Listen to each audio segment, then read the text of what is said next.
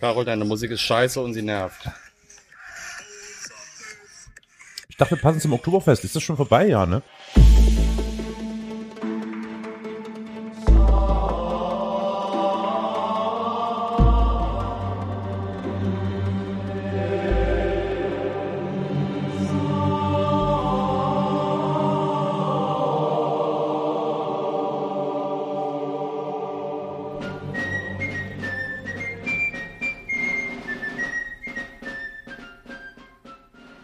Herzlich willkommen zu einer neuen Folge Historia Universalis, dem Geschichtspodcast.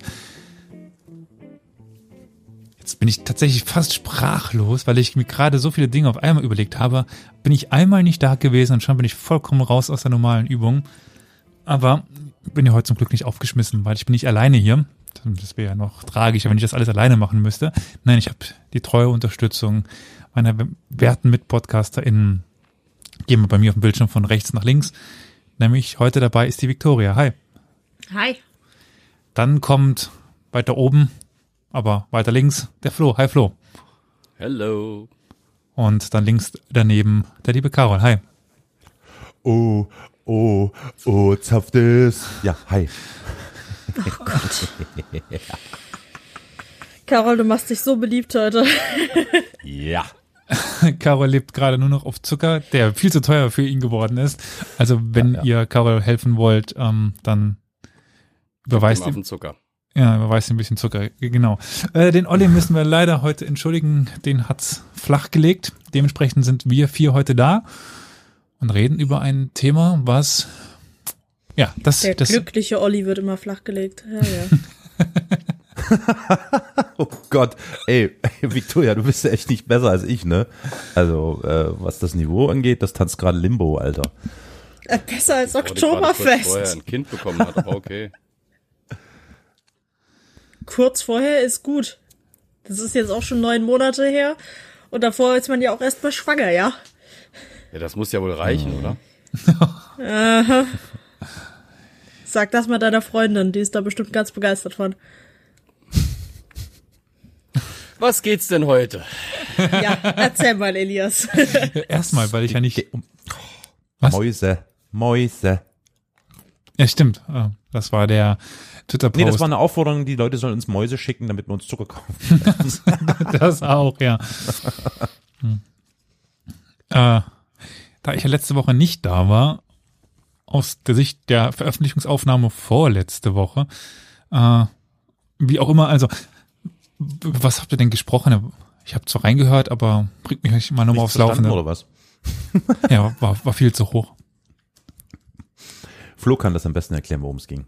Ich bin immer noch darüber frustriert, dass mein Discord nicht funktioniert, aber okay. Ähm, ja, ich habe gestern, äh, gestern, ja genau, ich habe das letzte Mal, ähm, ähm, es kommt mir natürlich vor, als wäre es gestern gewesen. Ich habe das letzte Mal über das Zweibrücker Museum und eine aktuelle Ausstellung, beziehungsweise ein Thema der aktuellen Ausstellung gesprochen, nämlich Christian IV. von Pfalz Zweibrücken. Einen faszinierenden, aufgeklärten, romantischen, frankophilen Verschwender. Kulturverschwender, ja, Kulturliebhaber äh, Liebhaber und Verschwender äh, höchster Ordnung. Und er hat sich mehrmals drüber gefreut, dass du nicht dabei warst, Elias. Genau, und ich war sehr froh, dass kein Saarbrücker Unke dabei war. Deswegen habe ich das Thema reingeschmuggelt, als du weg warst. Trojanisches, nee, äh, äh, äh, zweibrückisches Pferd oder so nennt man das, glaube ich. Ein christianisches Pferd in dem Fall. Christianisches. Hm. Ich hätte mich wahrscheinlich wirklich nicht zurückhalten können, ja.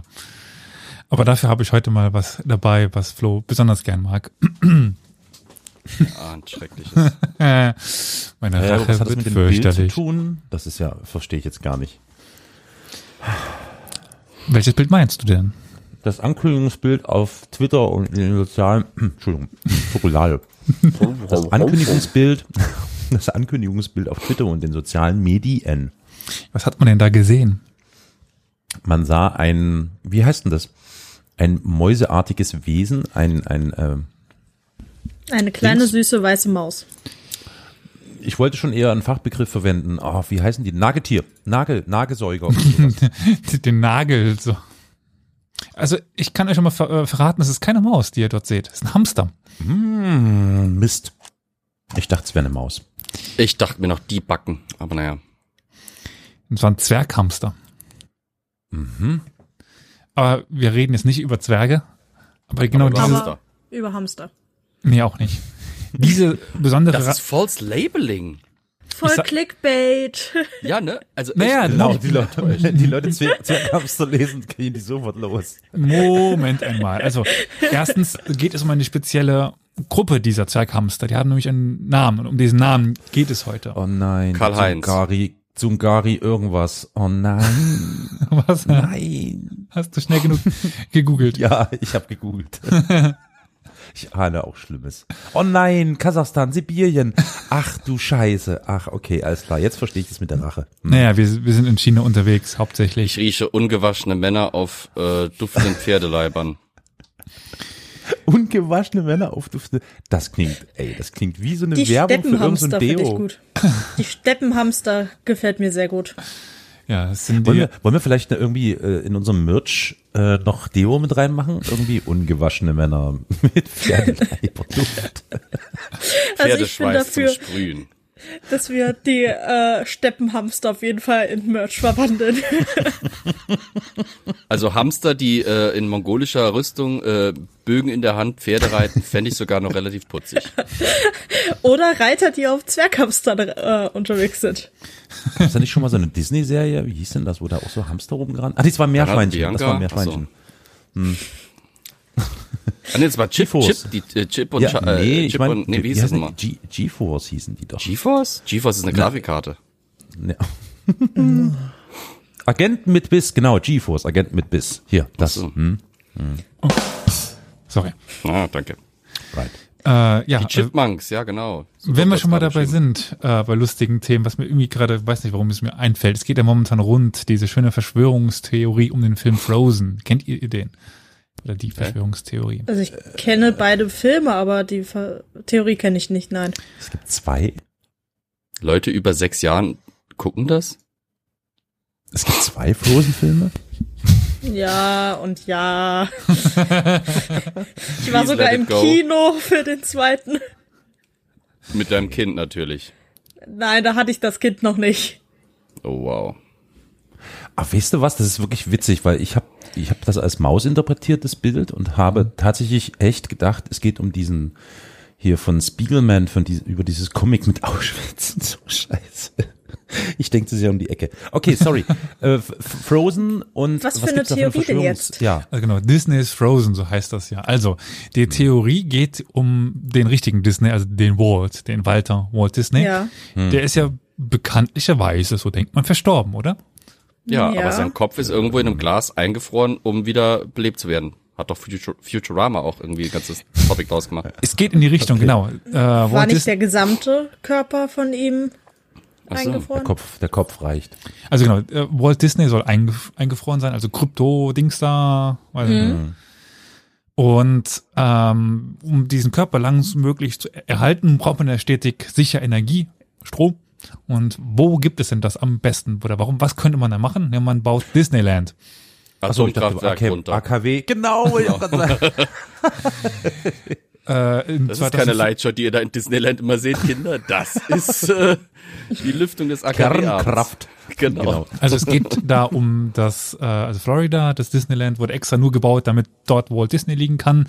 Und äh, jedenfalls ist mal ein Mensch hat sich verwirrt und hat oder verirrt, er war verwirrt und hat sich verirrt, ist dort hingekommen. Ja, und hat das dann gefunden, hat ein Foto von gemacht und damit ist an die Öffentlichkeit getreten. Jetzt hat aber Disney hat Internet verstanden und verstanden, dass man das nicht mehr aus dem Internet herausbekommt. Und dann haben sie ganz spontan einen Film veröffentlicht, der Disney's, der Disney Frozen heißt, um alle Suchbegriffe, die Disney, Walt Disney Frozen und so weiter Ah. zu haben, damit das, überflutet wird, einerseits von den ganzen Fotos, aber auch dieses äh, catchy Lied, was ich übrigens nie Let it gehört. go. Ah, okay. Äh, damit man dann, äh, das ein Ohrwurm ist, dabei hängen bleibt und nicht weiter schaut. Und damit haben sie äh, die Bilder des Ja. eingefrorenen Walt Disneys aus ähm, im Internet quasi rausbekommen. Das wäre so ein ähnliches Prinzip, wie das ja. Boris Johnson in einem Interview mal behauptet hat. Als Hobby würde er zu Hause sitzen und würde äh, Teeboxen zu Bussen bemalen. Also er säße da und, und malt die an, dass sie aussehen wie ein Bus mit vielen Leuten drin und so weiter. Und da ist auch die Theorie, dass das extra gesagt wurde, damit später dann die Suchbegriffe Boris Johnson und der Bus, der berühmt-berüchtigte Bus, wo er diese Lügen drauf verbreitet hat vor Brexit, dass das neue Suchergebnisse liefert. Ja, Warte, wo bin ich jetzt hier gelandet? Warte mal, wo, wo sind wir jetzt hergekommen? Wir sind Verschwörungstheorie. Universalis. Ich habe keinen Flaschenöffner hier, das ist ein Versäumnis. Ich brauche das. Ja, der eine hat eine keinen Zucker hier. mehr, der andere keine Flaschenöffner mehr. Echt. Ich muss ein Feuerzeug hier halten. Schlimm. Gut, Mach das bitte nicht auch kaputt. ich Oh Gott, die Flammen! Ah! Jetzt möchtest Kontenance. du nicht mal mit deinem Thema anfangen. Ja, genau. Wir warten hier schon ewig. Mach mal hin. Ach, ich sag's dir echt, ey. Der zögert das immer so künstlich raus. Ey. Stunden handeln. Ja, bis er, bis er zum eigentlichen Thema kommt, dauert Stunden. Es ist erst 20 nach 10. Wir haben noch ein bisschen was. Ja, gut. Ey, ich muss früh raus, mach hinne. Ja, also ich möchte euch heute, so viel haben wir ja schon herausgefunden, über die Zungaren er- erzählen. Wer genau das ist, das erfahren wir dann irgendwann nach der Hälfte, weil da kommen wir nicht ganz bei den Euraten vorbei. Weil die, die Geschichte ist ja eng miteinander verknüpft, beziehungsweise gehören zueinander. Das werdet ihr dann, denke ich, auch in den nächsten Minuten verstehen. Das braucht dann keine Stunden. Sicher? Minuten? Okay, Ja, gut. ja, ja. Alles klar, okay, okay, okay. 60 Minuten sind auch eine Stunde. Ja, aber 59 nicht. 90 Minuten sind auch Minuten. Aber erstmal vielleicht die früheste Erwähnung des äh, Stammes namens Zunga, weil darum geht es um den Stammen, Stammesname. Da ist ungefähr der linke Flügel. Ähm, der tritt Anfang des 17. Jahrhunderts auf. Wir sind nicht im Mittelalter. Schon mal relativ Okay, untypisch, wenn es um Steppenreiter wie so geht. AfD, AfD, äh, okay. Der linke Flügel, es gibt auch den rechten Flügel. Flügel in der AfD? Hat das irgendwie was mit äh, Zigeunern Nein, zu tun? nein, nein, nein, nein. Okay, Überhaupt weil Sinti und Roma, bitte, Madame. Sinti Ah, und Entschuldigung. Oh Gott. Ich Das müssen wir weiß rauspiepen. halt, dass das, Das im, Piep mal raus. im französischen äh, Singara oder sowas, das wird Zigeunerin, heißt und äh, das klingt halt so ähnlich, deswegen dachte ich, wäre das irgendwie einfach nur durch. Aber gut. Da das um einen mongolisch-türkischen Dialekt handelt und die Sinti in Roma nicht aus dieser Sprachgruppe kommen, würde mich das schon sehr, sehr, sehr, sehr, sehr stark wundern. Ich habe nie etwas in die Richtung gehört. Äh, also die Zungaren 17. Jahrhundert, Anfang und äh, waren damals Mitglied. Ich weiß, ich werde das viele komische Namen nennen. Sorry, aber das sind sie wieder, die Euraten. Äh, und die waren damals, also die Zungaren waren Teil der Euraten. So haben wir jetzt schon mal die, die Verbindung. Und damit habe ich wie lange gebraucht? Na, na, nicht mal ganz zwei Minuten. Ja, siehst du? Nicht schlecht.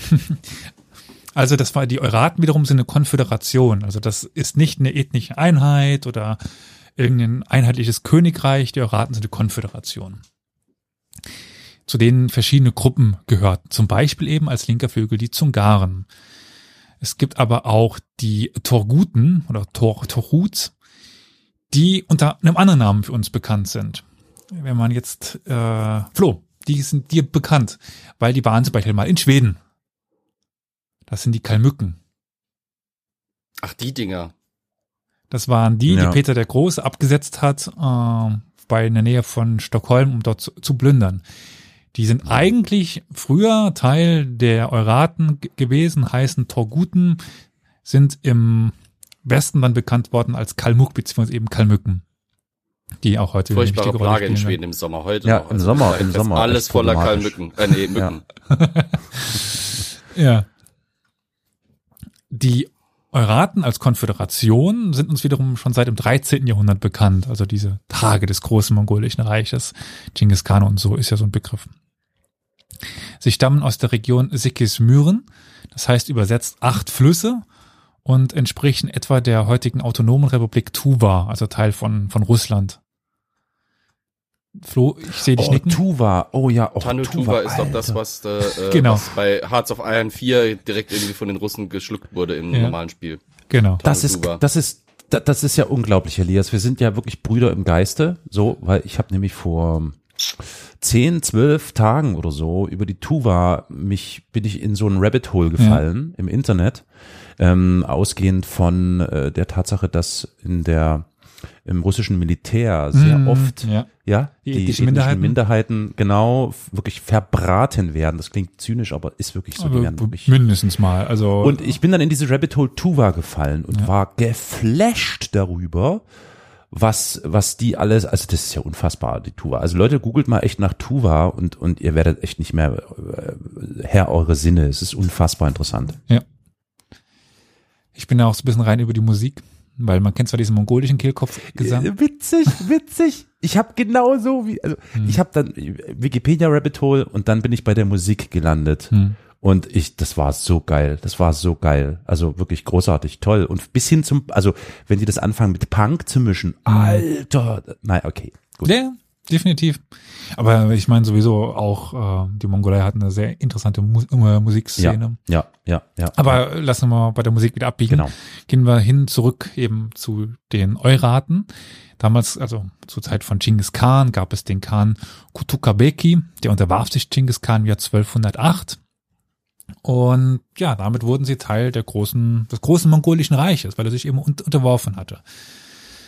Und sein Haus kann man jetzt so sagen hier, wenn wir jetzt schon bei vielleicht den Zeiten von ähm, Game of Thrones sind, da gibt es auch die, diese ganzen Häuser, also seine Dynastie, erlangte danach viel Ruhm, weil sie mit den verschiedenen Chinggisidischen Häusern, also Tschetschiden, Chakataiden, Ögedeiden und Tuluiden, Heiratsbündnisse eingingen, waren damit eines der wichtigsten Adelsgeschlechter, die wir damals hatten. Aber im Bürgerkrieg von 1260 bis 64 schloss man sich der falschen Seite an, nämlich der Verliererseite. Äh, und damit, ja, ging man in den Konflikt mit der Yuan-Dynastie. Die Yuan-Dynastie waren die, die über China herrschten dann später. Kubilai, sagt er ja meistens etwas. Mhm. Mhm. Im Jahr 1368 wurden aber die Yuan ja durch die Ming, die Ming kennt man vielleicht von den Vasen, was war auch eine Dynastie, aus China vertrieben und äh, kehrten dann in die Mongolei nach Karakorum zurück. Karakorum, die alte Hauptstadt äh, des Großkhan, also Genghis Khan. Und da dorthin kehrten die Yuan zurück und herrschten dort auch noch ziemlich lange über die Mongolei. Also man sagt immer so, die Yuan enden äh, 1368 durch den Aufstand der Roten Turbane äh, und dann kommen die Ming an die Macht, aber die Yuan existierten ja weiter. 20 Jahre später tötete dann ein gewisser Yuseder, das ist ein Fürst aus ähm, einer Linie, die gegen die Yuan verloren hatte. Äh, Tokus Temür Khan, also es gab ver verschiedene die, dieser Linien, die um die Macht äh, der Yuan stritten und das war eine der Verliererlinien und die, dieser äh, Yusder besetzte dann den Thron in der äh, Mongolei mit Hilfe der Euraten. Und damit konnten sich diese Euraten wieder rehabilitieren, im Grunde genommen, weil sie jetzt auf die richtige Seite, auf das richtige Pferd setzen konnten. Und von da an waren die Euraten die wahre Macht, ja, hinter dem Chinggisidischen Thron in der Mongolei. Und da kann man wieder einen Verweis auf äh, zum Beispiel Europa Universalis äh, ziehen, Flo, weil weißt du noch, wie die Herrschaftsverhältnisse sind in der Region, wenn man das startet? Horden, oder? Ja, ja, aber wer herrscht denn dort über wen? Wir haben ja also bei dem Spiel Oh Gott. 1444, äh, wir haben äh, Ming-China als großer Machtblock, aber im Norden gibt es ja, also ganz im Osten, Das Die ist der Teil der? Map, die mich nie interessiert hat. okay, Kann ich nicht sagen, weil ich das DLC nicht hatte. Hm, das ist egal. Also das Lhasa. ist im, Grund, im Grundspiel drin. Also es gibt die großen Euraten, die als Vasall in dem Spiel die Mongolen haben oder die Mongolei Hm. haben. Also wir haben dort eine Machtumdrehung. Wir haben zwar noch einen Chingisiden in der Mongolei sitzen, der aber vollständig unter, also unter dem Euratenherrscher steht. Wobei der Euratenherrscher ja nicht als einheitlicher Tschüss, Flo. Meh, meh, meh, meh. Ich Gut, weiß nicht, was das sollte. Aber okay. egal. Also wir müssen uns ja nochmal ins Auge oder ins, wir müssen es uns ja nochmal ins Gedächtnis rufen, dass der Euratenherrscher jetzt kein Herrscher über ein einheitliches Reich ist, sondern über verschiedene Stämme, die sich unter ihm zusammengeschlossen haben, die aber immer noch sehr große Autonomie hatten. Eine Konföderation halt. Ja. Ähm, und die wichtigsten vier Stämme waren die, Dur die Durbet, die äh, Horos, die Torgut und die Koshut. Es schlossen sich aber immer wieder neue Stämme an und es gab auch neue Benennungen. Rechte, linke Flügel haben wir eben da.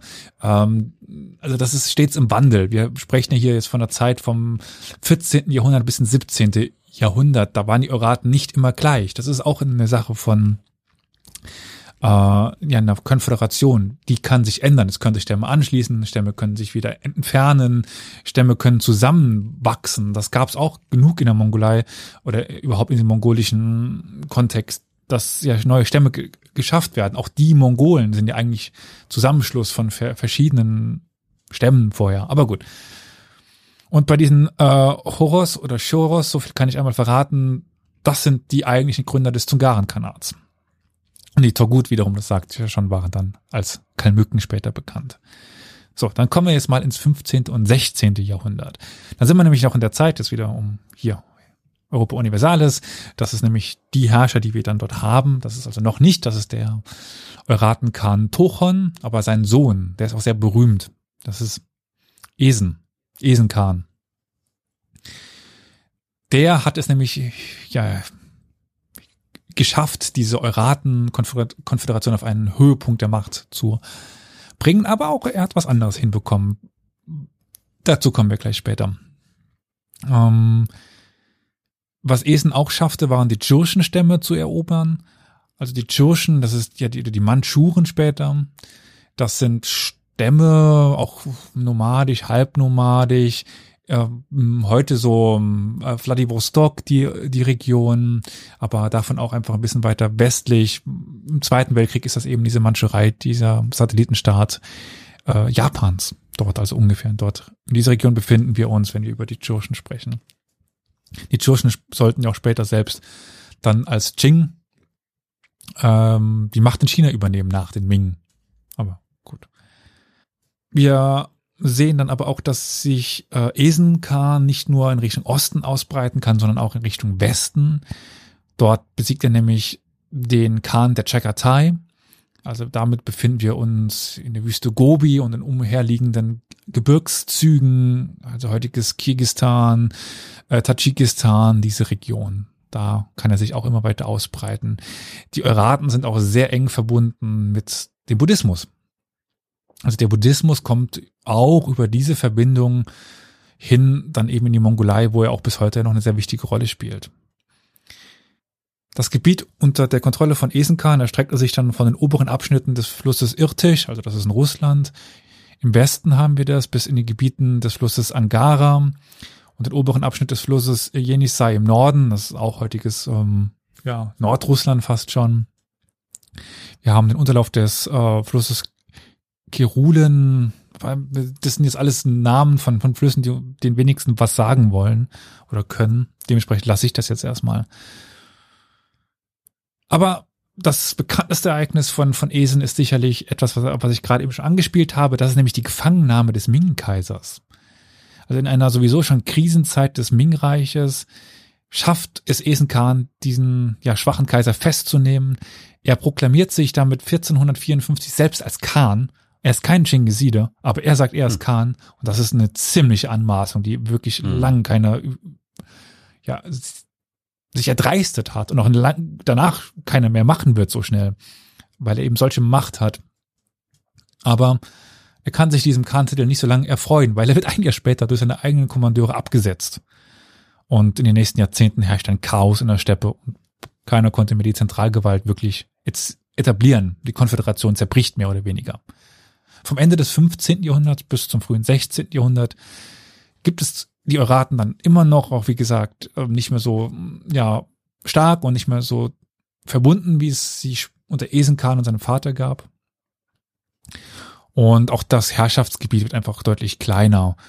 Ähm, ist dann wirklich eben auf die Region heute Tuva und Nordmongolei, Teile von, von China, dort in dieser Region, da, da befinden wir uns jetzt Kasachstan vielleicht mal ganz bisschen was Allgemeines zum Leben der Euraten.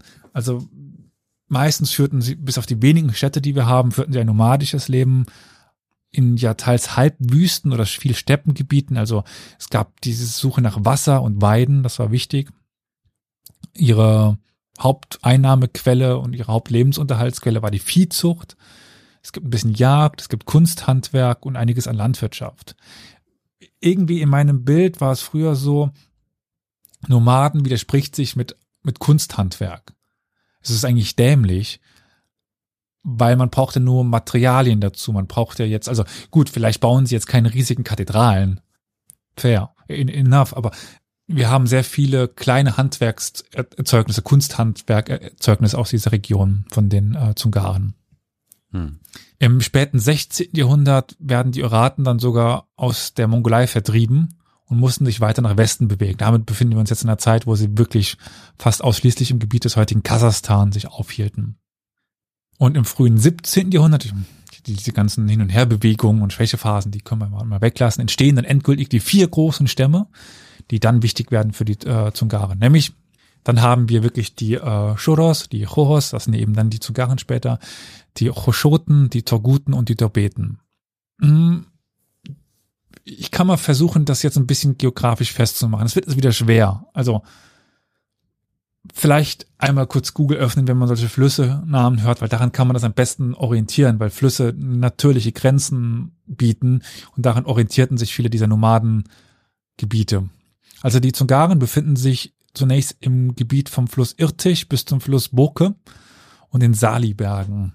Die Rochot-Weiden befinden sich an den beiden Ufern des, äh, Ufern des Flusses Emin und erstrecken sich südlich des Alersees bis zu einem schmalen Streifen des Talasbecken äh, und manchmal auch bis zur Tabakatai-Region. Äh, die Torgutwesten wiederum befanden sich äh, eben in dieser Tabakatai. Äh, Region, wenn die eben nicht durch die Rochot gerade wieder sich am Kopf gaben und im Norden ähm, auch die Derbeten am der anderen Seite des Flusses Irtisch, wo ja auch auf der, auf der einen Seite die Zungaren waren. Was für Tapeten? Danke.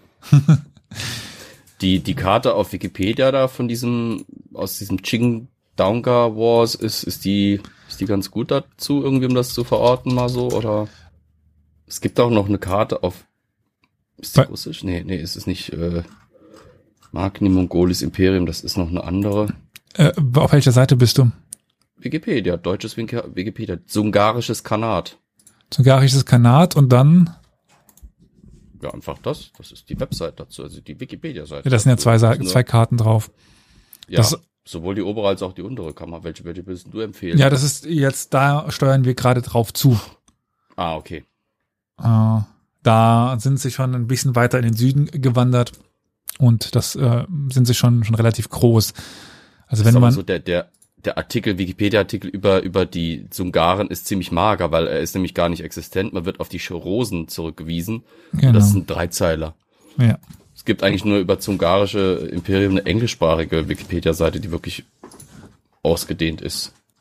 Aber ja, wir, wir reden halt über eine riesige Zeitspanne. Ich guck mal gerade. Ja. Ah, da, da, da, da. Wenn man auf dem Englischen ist, da wird's ein bisschen deutlicher, finde ich. Mhm. Liegt dann kann, genau. Also wenn man dann in die Zeit von Galdan Zeren geht, ist das zumindest bei, bei mir, also die, die farbige Kanatskarte, wo dann äh, altern kann und so weiter. Darauf, also das ist jetzt kurz bevor wir uns da befinden und du siehst mhm, dann, mhm. ähm, ja, die Regionen besser. Gut. Mhm. Dann machen wir mal weiter. Wo waren wir?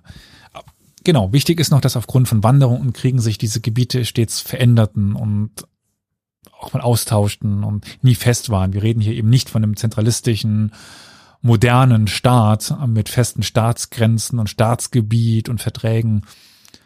Im Grunde genommen herrschte die Macht des Stärkeren und wenn wer die saftigeren Weidegründe haben wollte, der nahm sich diese. Aber wir haben im Westen eine neue Macht, die sich ausbreitete, die wichtig werden sollte und auch schon wichtig war. Russland. Das gerade 16., 17. Jahrhundert begann diese ja nach Sibirien auszugreifen und dort immer weiter, ja, Macht zu, er, zu, zu erlangen, zu erringen. Und natürlich gab es auch noch andere Kanate und Reiche, die ja, ein bisschen darauf hofften, von diesen schwachen Überresten des Euratenkanats ein bisschen was abzuhaben. Russische Quellen nennen die Eurat-Nomaden, also alle Euraten, Kalmücken. Und daher kommt dieser, äh, diese Namensverwirrung da jetzt rein.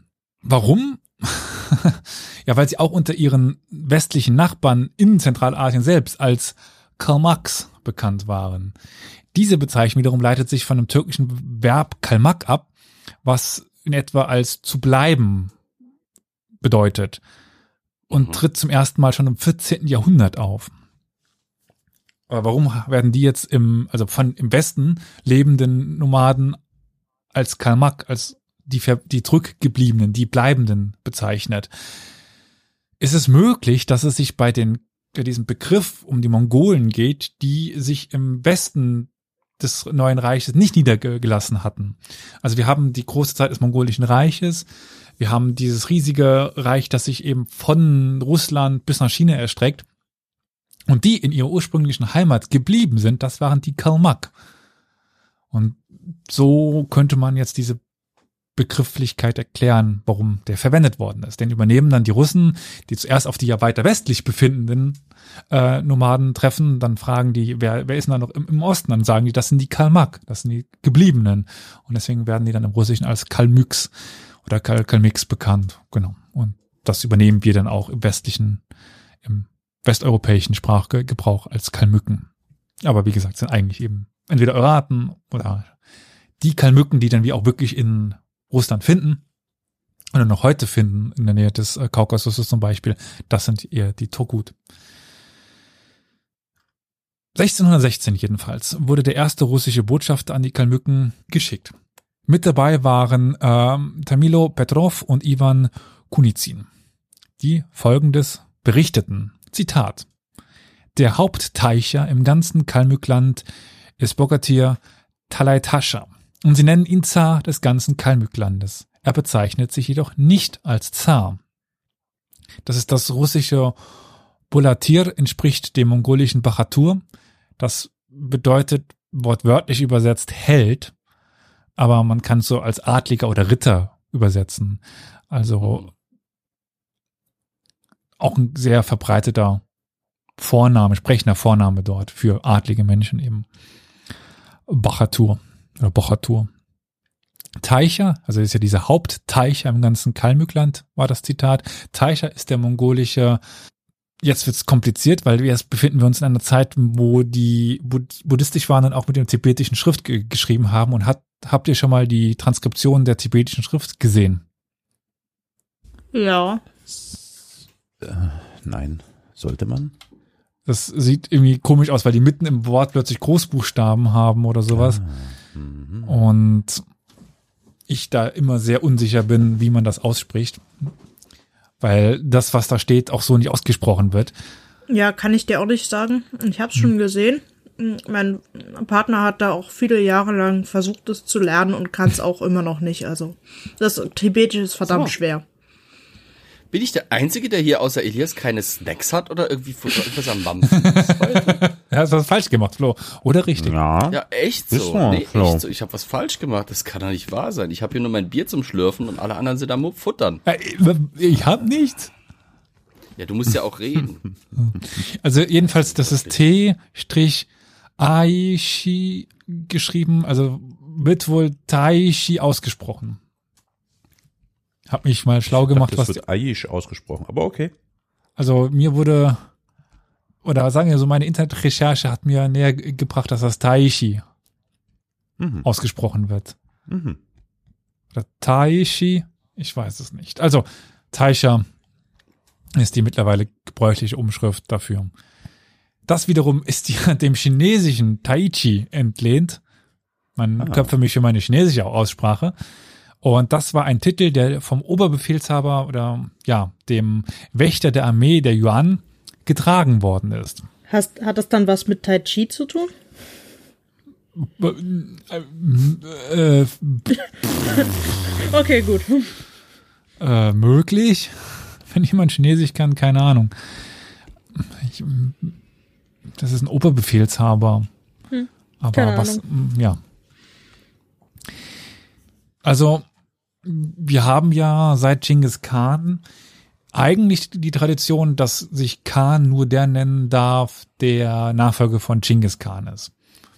Weshalb ja diese Anmaßung von, von Esen doch sehr anmaßend war. Ja? Anmaßung ist ja anmaßend. Eloquenter wird's heute nicht mehr. Gibt's Sinn. Ja. Und so haben wir einige spätere große Herrscher, die sehr kreativ sind, wenn es um Titel geht. Also im Grunde genommen ist ja auch Khan nur irgendwie eine Aneinanderreihung von Buchstaben und dann erfindet man eben neue Aneinanderreihungen von Buchstaben, die irgendwas bedeuten sollen. Und so eben Talai Taisha zum Beispiel. Einfach als der Oberste der Obersten oder wie auch immer. Es ist also quasi der, der Königstitel, auch wenn es eben nicht der Khan-Titel in dem Sinne irgendwie ist, aber wenn man sich den eben nicht nehmen durfte, aufgrund der Tradition, nahm man sich eben irgendeinen anderen. Also Neoplasmus, oder? Ist das ein Neo Neoplasmus? Also ist ja keine Wortneuschöpfung, ist nur eine Wortneuumbedeutung. Neopla Neoplasmus, na klar. Ja, sicher. Hm, Neo ich meine natürlich Pleonasmus, Entschuldigung. Neoplasmus, Alter. Ah, ist zu spät. Hm, ja. Gut. Der Taichi, auf den die Russen treffen, der war damals der Dalai Taichi. Das heißt also 1616 und mit Dalai, da hören wir schon was raus. Und der stammte damals aus dem Stamm der Dorbeit. Ähm, Nochmal vielleicht ganz kurz rekapitulierend, weil wir haben es so viele Namen genannt von Stämmen. Also die Euraten sind die Konföderation, die aus verschiedenen Stämmen und Clans bestehen. Die Russen nennen alle Euraten auch Kalmücken. Die Kalmücken, die heutzutage noch Kalmücken be bezeichnet werden, sind ein Stamm. Äh, die ähm, Tochut. Und die Zungaren sind die Choros oder Choros, die später auch nochmal andere Stämme unterwerfen, auch als Konföderation. Aber wie kommen wir jetzt zu diesen Zungaren-Konföderation, zu dieser Zungaren-Kanat? Dazu müssen wir uns jetzt einer gewissen Person zuwenden. Chachachula, der erste Häuptling der Zungaren. Was für ein Ding? Chachachula. Das klingt wie irgendwas, was Billy Connolly in Schottisch sagt. Echt? Ich finde, als würde der Chachoba betonen wollen. klingt lustig Chachoba? Man könnte auch Karakula sagen. Also das wäre wahrscheinlich die verbreitetere Aussprache. Also dieses KH äh, eigentlich, die eben diesen H-Laut darstellen soll, wird ja dann oft ähm, als KH ausgesprochen. Was übrigens sehr witzig war. Ich komme gerade aus äh, einem Das Aufenthalt Influencerland. aus dem Influencerland. Und äh, da fährt man natürlich äh, mit den ganzen Influencer, Influencer-Geld mit der Metro, weil Mhm. mhm. Taxi ist ja für Ah. das Fußvolk. Jedenfalls war es da witzig, weil da, da ist ja alles auch auf, auf Englisch, weil die mehr Leute sprechen dort Englisch als Arabisch. Mhm. Und die Station, die man nicht kennt, dort sprechen sie es dann richtig aus. Also zum, zum Beispiel äh, Al- Al-Khair sagen sie dann, schön mit einem englischen Akzent drin, aber sie sagen Khair, ach. aber dann sagen sie nicht Burj Khalifa, sondern sie sagen dann Burj Khalifa. Also da sagen sie dann wieder als dieses KH als einfach K. Aber Das ist aber inkonsequent. hm, fand ich dann auch irgendwie interessant. Hm. Also bei den Und- Unbekannten machen sie es nicht. wa? Ja? Und der hieß jetzt Kurukula oder wie? Also Karakula oder Chachachula. Ah, okay. Das ist fast der Name Nicht von der tibetischen Karakala. Gottheit tatsächlich. Nein. Kurukula ist äh, ein Name von einer tibetischen Göttin Was? oder auch rote Tara genannt. Wieso? Wo, woher du tibetisch? Äh, egal. Egal. Reden wir mal Ja, anders. Das, Ja. also da könnte tatsächlich eine Verbindung bestehen, weil man damals sehr eng mit Tibet verknüpft war. Aber da, da, zu dem Karakula kommen wir erst gleich, weil wir müssen erstmal seine Vorfahren uns anschauen. Wir haben einen Sholoi Ubashi Rongtaichi. Da haben wir übrigens schon wieder dieses Taichi drin. Oh, krass, ja. Hm? Schöner Name, finde ich. Also so, so ist Ubashi Rongtaichi? alles, voll alles mit drin so, ne? Wie meinst Was du? man sich irgendwie vorstellt. Naja, so äh, alles, alle Dynastien, Ländereien, bla. Ja, also was Scholoi könnte, Sch- Scholoi könnte dieses äh, Ungarische sein. Also es gibt ja im, Hm. im Ungarischen diesen Namen Scholoi relativ ver verbreitet. Ubaishi klingt irgendwie ein bisschen japanisch. Ja, genau, Mhm. genau. Und Hongtaichi, das oder das könnte man. Chinesisch eher oder, oder so. Ach, äh, ist eher weniger, oder? Hm, hm. Ja, vielleicht ist das falsch ausgesprochen, wie immer. Auf jeden Fall klingt es sehr international. So. Aber den Namen könnt ihr wieder vergessen, weil der heißt eigentlich, oder er ist bekannter als Altin Zar. Also Altin Zar. Mhm. Und der war Anführer, jetzt kommen noch die richtigen Mongolen, Mongolen, nämlich die Den hatten wir schon Halka-Mongolen. mal, den hatten wir schon mal, den Altin Sam. Meiner Erinnerung nach hattest du den schon mal irgendwo. Das kann gut sein. Aber egal, sorry, weiter. Altinsar. Der herrschte über den rechten Flügel der Chalka-Mongolen, also der Mongolen-Mongolen in der Mongolei. Und er war noch verwandt mit dem Begründer dieses Hauses, aber gut, das führt es zu, zu weit. Aber jedenfalls, jeder Ubashi Hongtaichi war selbst ein Vasall. Er war ja jetzt, äh, also Altinzar war ein Vasall. Also ein ge- gewissermaßen Untergebener. Genau, des Ja. Hm. richtigen Mongolen-Khans. Ja, ja, ja, ja, okay. Und ja, ich sprach ja gerade schon den Titel Hong Taichi an. Das ist etwa dann Vizekönig, könnte man das übersetzen. Also der Taichi ist der König und der Hong Taichi ist der Vizekönig. Mhm. Und der war mit der Aufgabe betreut, die Euraten zu regieren. Die Euraten waren jetzt zu diesem Zeitpunkt, Anfang des 17. Jahrhunderts, mehr oder weniger, jetzt mittlerweile wieder von den Chalka-Mongolen beherrscht. Wechselnde Herrschaftsverhältnisse.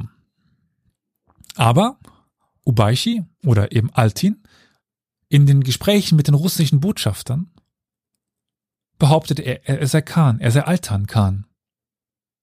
Weshalb in der Forschung ganz lange diese Person in, ja, in dem falschen Licht dargestellt worden ist. Man ging von der Fake it till you make it, ne? ja, ja. Also er hat sich eben in den Gesprächen mit den paar russischen Botschaftern heraufsterilisiert. Stilisiert, so, sterilisiert, ja, ja. um, und dementsprechend sprechen wir heute meistens von Altin Zar. Zar ist ja auch die, die russische, das russische Äquivalent zu Khan. Und das gelang ihm auch, weil seine Enkel und Urenkel diese Bezeichnung weiter verwandten. Und so faked er nicht nur er, sondern auch seine Nachfahren. Jedenfalls aber Altanzar, Altanka und Altinka gingen nun ein Bündnis mit den Russen gegen die Euraten ein. Insbesondere, und jetzt haben wir ihn, gegen einen gewissen Rachachula.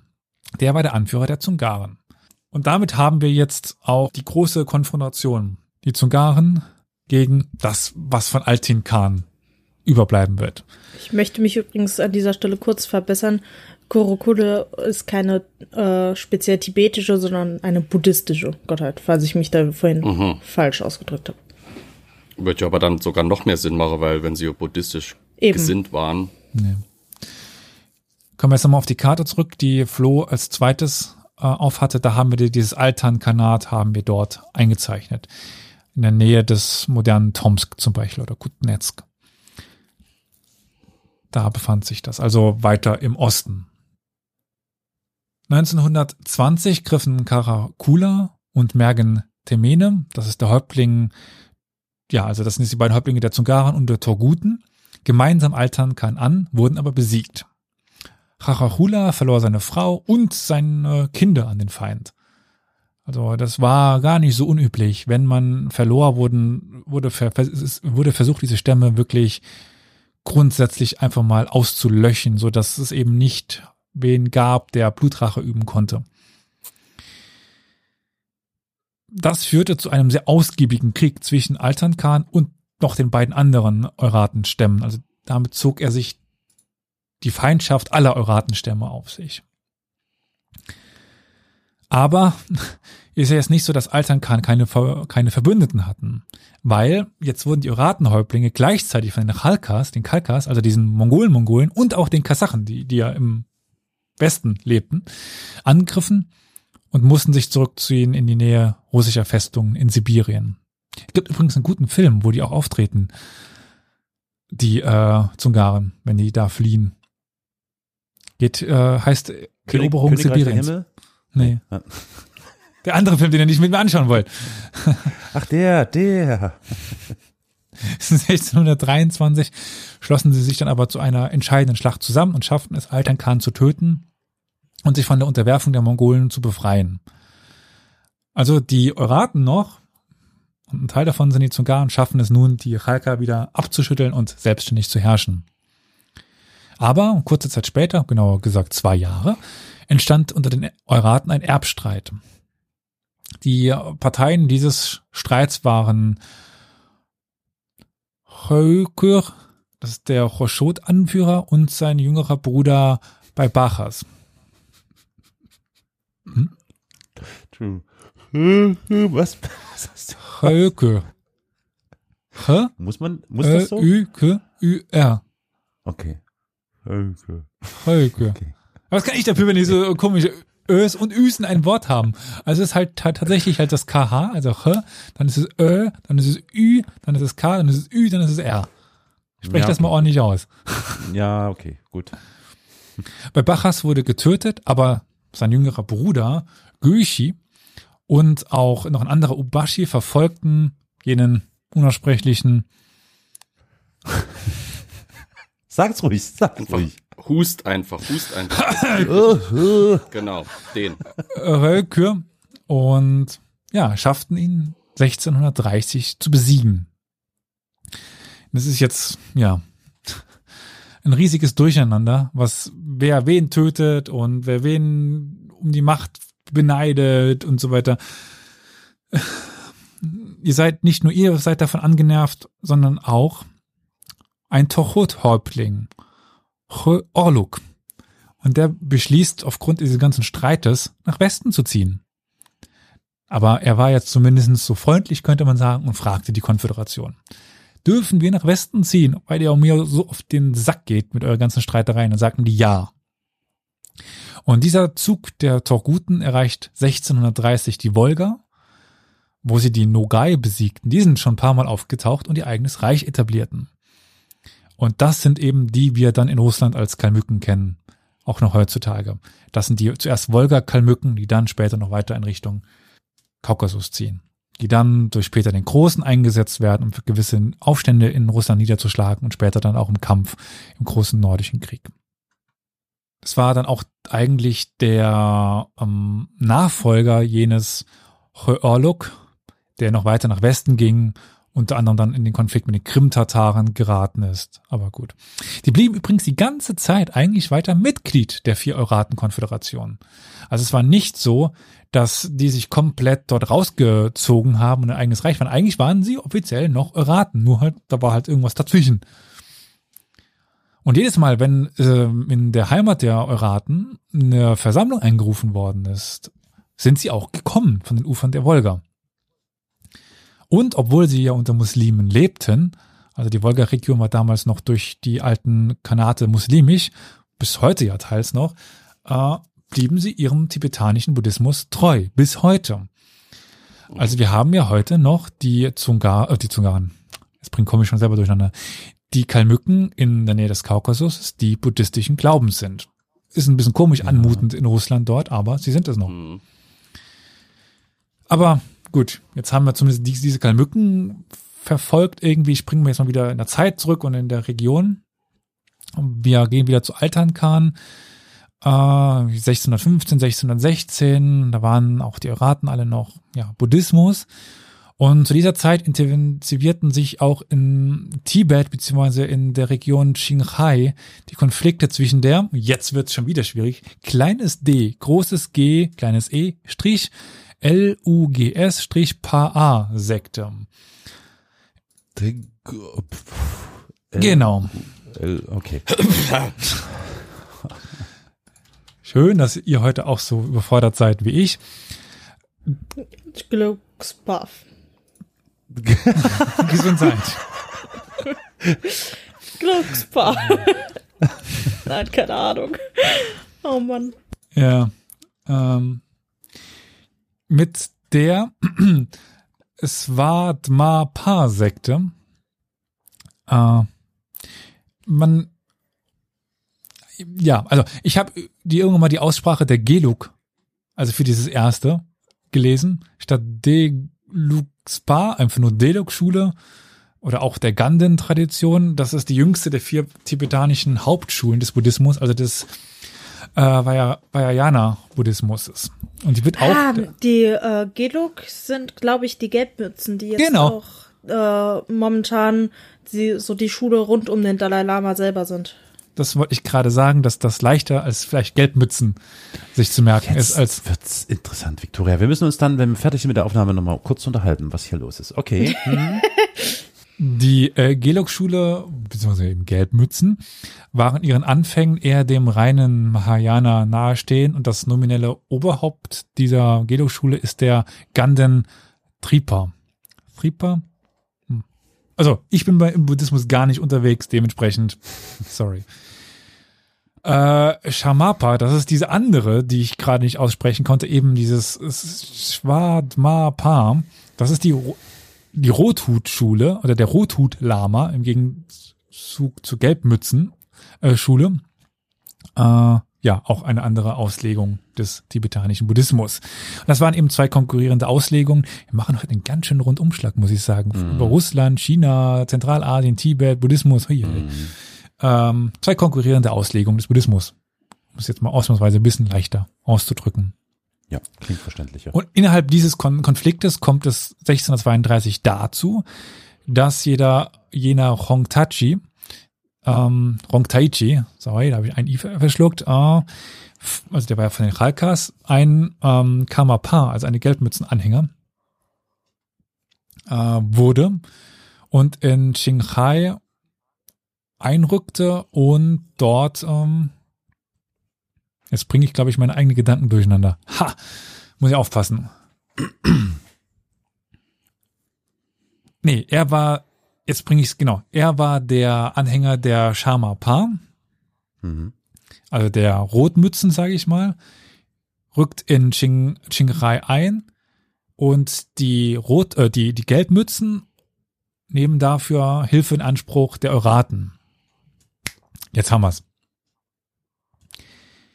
Also die Rotmützen von den äh, nehmen die Chalkas, die Gelbmützen, die Euraten. Und da haben wir jetzt wieder jenen Guishi, der gerade eben schon mal kurz aufgetaucht ist. Das ist einer dieser älteren Brüder bei, bei, äh, von Beibachers, der sich äh, dieser Zeit, wo die Kalmücken auswanderten, um die Macht kloppten.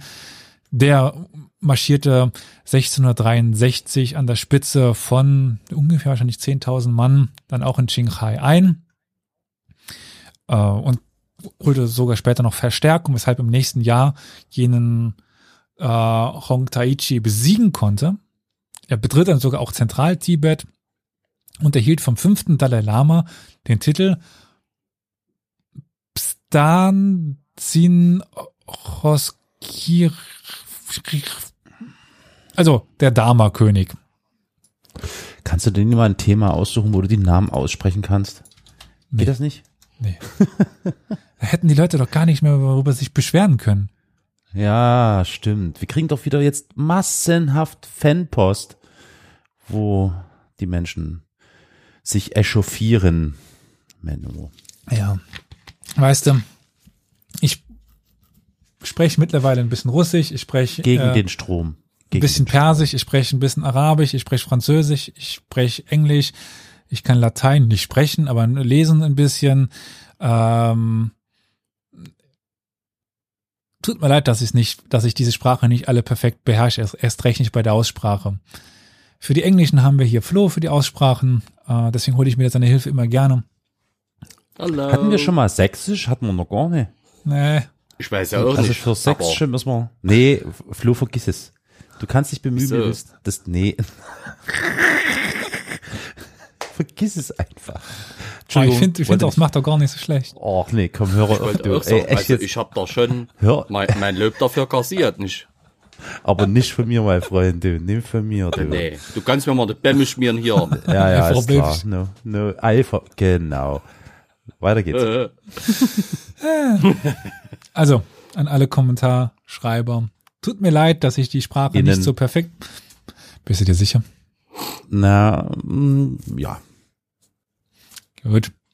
Äh, Das hatten wir letzte Woche schon. Keine positive Dis Diskriminierung. Ja? Exakt. okay. Äh, liebe KommentarschreiberInnen. Äh, ich kann viele Sprachen ein bisschen, aber keine gut. Jedenfalls, ähm, sind wir da gerade im Tibet. Oh nee, das kann man nicht aussprechen, falsch. Tibet. Und wir haben jetzt die Verbindung des buddhistischen Priestertums mit dem, mit den Euraten. Für, fü- für 75 Jahre. war der Hoshut-Stamm der Iraten nun ja mehr oder weniger der Schutzherr der ähm, Tibetaner, der buddhistischen Ti- Tibetaner des Lamas, des Dalai Lamas. Der Sohn von Chachachula, das ist ja jener erste Zungaren-Anführer, der auch diesen, ja, Gyushi begleitet hat auf seiner Ching, äh, Chinkai-Expedition, erhielt dann auch nochmal einen neuen Titel, der Hanaichi, also Taichi und jetzt Hanaichi. Und der wurde auch verheiratet mit der Tochter Amindara, also von Gyushi. Und wurde in den Norden wieder geschickt, also die Zungerei, wie es dann später heißen sollte, im Deutschen. Äh, das ist im Norden von äh, Xinjiang heute. Aber wir haben jetzt immer noch diese Konföderation, die jetzt verschiedene Titel bekommen hat. Der Titelschwanz, Schwanzvergleich war, wurde aber noch nicht entschieden, wer quasi Okay. den längeren Titel hatte. Äh, Im Notfall gewinnt immer Daenerys. Keiner Okay. von euch, der Game of Thrones guckt? Oh Mann. Oder hab- geguckt Ach, hat. war das die Frau mit den Drachen? ja, ja. Ja, Ja, äh, Dragon House Lady. Äh, Bezwingerin der Drachen, Bre Ja, Brecherin die der hatte- Fesseln. die hatte zu viele Titel. Ja. Im Norden, also dieser Zungerei, da sollte jetzt Erdeni Baatur Hongtaichi, so der Name dieses Sohnes von Chachachula, bald sein eigenes Reich gründen, ohne Teil der Oraten-Konföderation zu sein. Aber warum konnte er sein eigenes Reich gründen? Nun, der Khan der, der Chalka-Mongolen war verstorben. Aber auch die Kalka oder Chalka-Mongolen bestanden nicht nur aus einer Ethnie oder einem Stamm, sondern aus vielen. Und viele der Stämme entschieden sich, den Mandschu-Khan zu unterstützen. Haben wieder die Mandschuren von am Anfang gingen nun zu ihm über, was wichtig werden sollte für die Zukunft, weil so der Aufstieg der Mandschu begann, hin zu dem, was wir später als Qing-Dynastie kennen. Die nördlichen Chalka wiederum schlossen daraufhin mit den Euraten Frieden, weshalb die Euraten nun, beziehungsweise auch die Zungaren, einen Feind weniger hatten und florieren konnten ohne Feinde. Also Krieg mag zwar für die Kriegswirtschaft gut sein, aber für die allgemeine Wirtschaft ist Krieg schlecht. Baator Hongtaichi hatte nun mittlerweile sein Lager am oberen Emil, so heißt der Fluss, südlich von Karabakatai aufgeschlagen. Kabakatai, so, da war ein, eine Art zu, zu viel drin. Da er nun häufige Botschaften mit den Russen austauschte, auf der Suche auch nach Handel, äh, finden wir seinen Namen in dieser Zeit sehr prominent in den russischen Quellen, die wenige, ja, eben diese wenigen Quellen überhaupt sind über diese Zeit. Wir haben tatsächlich ein paar Chroniken auch von mongolischer Seite, aber im Grunde genommen sind sie immer noch in einer sehr, äh, ja, quellenschwachen Zeit. Und auch hier haben wir wieder durch diesen Kontakt mit Russen eine Überbetonung seiner Position innerhalb der, der Geschichtsforschung. Weil wir über ihn viel sagen können, wird er als so wichtig dargestellt, jener Arthur Hongtaichi, gegenüber zum Beispiel weiter südlich lebenden Teilen der Euraten. Aber die treten halt einfach weniger in russischen Quellen auf, weil sie eben nicht direkt angrenzten. Aber er machte tatsächlich noch, noch etwas. Er förderte nämlich die Todo-Mongolen-Schrift. Also das ist diese Mongolenschrift, die wir auch heute noch haben, und verabschiedete Richtlinien, um die Haltung mh, ja von, von, von Tieren zum Beispiel zu, äh, weiter zu ent entwickeln oder auch einfach das, das Handwerk äh, zu, zu fördern. Er baute verschiedene Tempel, Lagerhallen, Häuser und städtische Zentren, also klassische Anzeichen einer ja, Machtentfaltung. Wenn äh, Nomaden Städte bauen, Tempel bauen, dann haben sie eine gewisse Macht. Sie sind nicht dauernd auf der Suche nach neuen Weidengründen. Es gibt tatsächlich äh, auch viele chinesische Quellen. Das ist die, die zweite wichtige Quellengattung, weil die Chinesen ja eine sehr ausgeprägte Bürokratie hatten. Nur zu, zu dieser Zeit war zwischen dem chinesischen, damals noch Ming-Reich, und ja, den Euraten, gerade eben von den Baatur Hongtaichi Teil der Euraten, da waren noch andere Nomaden dazwischen. Dementsprechend war da der Austausch ein bisschen weniger. Dort waren es vor allen Dingen die Chalka-Mongolen, mit denen man Kon Kontakt hatte, und die äh, Mandschuren. Die. Bei der Ausweitung dann seiner Autoritäten Richtung Südwesten kollidierte er mehrfach mit den kasachischen, kirgisischen und nogaischen Stämmen und bezwang die eigentlich auch alle. Also die, vor allen Dingen die äh, Kasachen und Kirgisen. Ähm, ja, aber er leistete, jetzt haben wir zum Beispiel wieder China, äh, auch mit Guishi Khan Tribut an Qing, China später dann. Also wir befinden uns jetzt auch in, in der Zeit 1664, wo dann die Qing endgültig die Macht in China übernehmen können von den Ming. Und da haben wir zum Beispiel auch dann Quellen, wenn es um diese ähm, Berichte geht, der, der Tribute, was haben wir an, an Handelswaren, aber gleichzeitig will der chinesische Staat auch stets informiert sein, was da in seinem Norden, Nordwesten passiert. Als jener Beatur Hongtaichi 1653 starb, folgte sein Sohn Senge auf den Thron. Und noch eines relativ kleinen Reiches. Sein Halbbruder, der war älter, war neidisch auf ihn oder eifersüchtig, weil er die Hälfte des Untertanen der Untertan seines Vaters geerbt hatte. Also normalerweise ist es so, dass bei den äh, diesen ja mongolisch angehauchten Stämmen erbt äh, erbt man eben auch Untertanen. Nicht nur das Gebiet, auf dem wir leben, weil Nomaden, äh, die, die wandern, dann ist plötzlich der die Region, über die man herrscht, plötzlich menschenleer.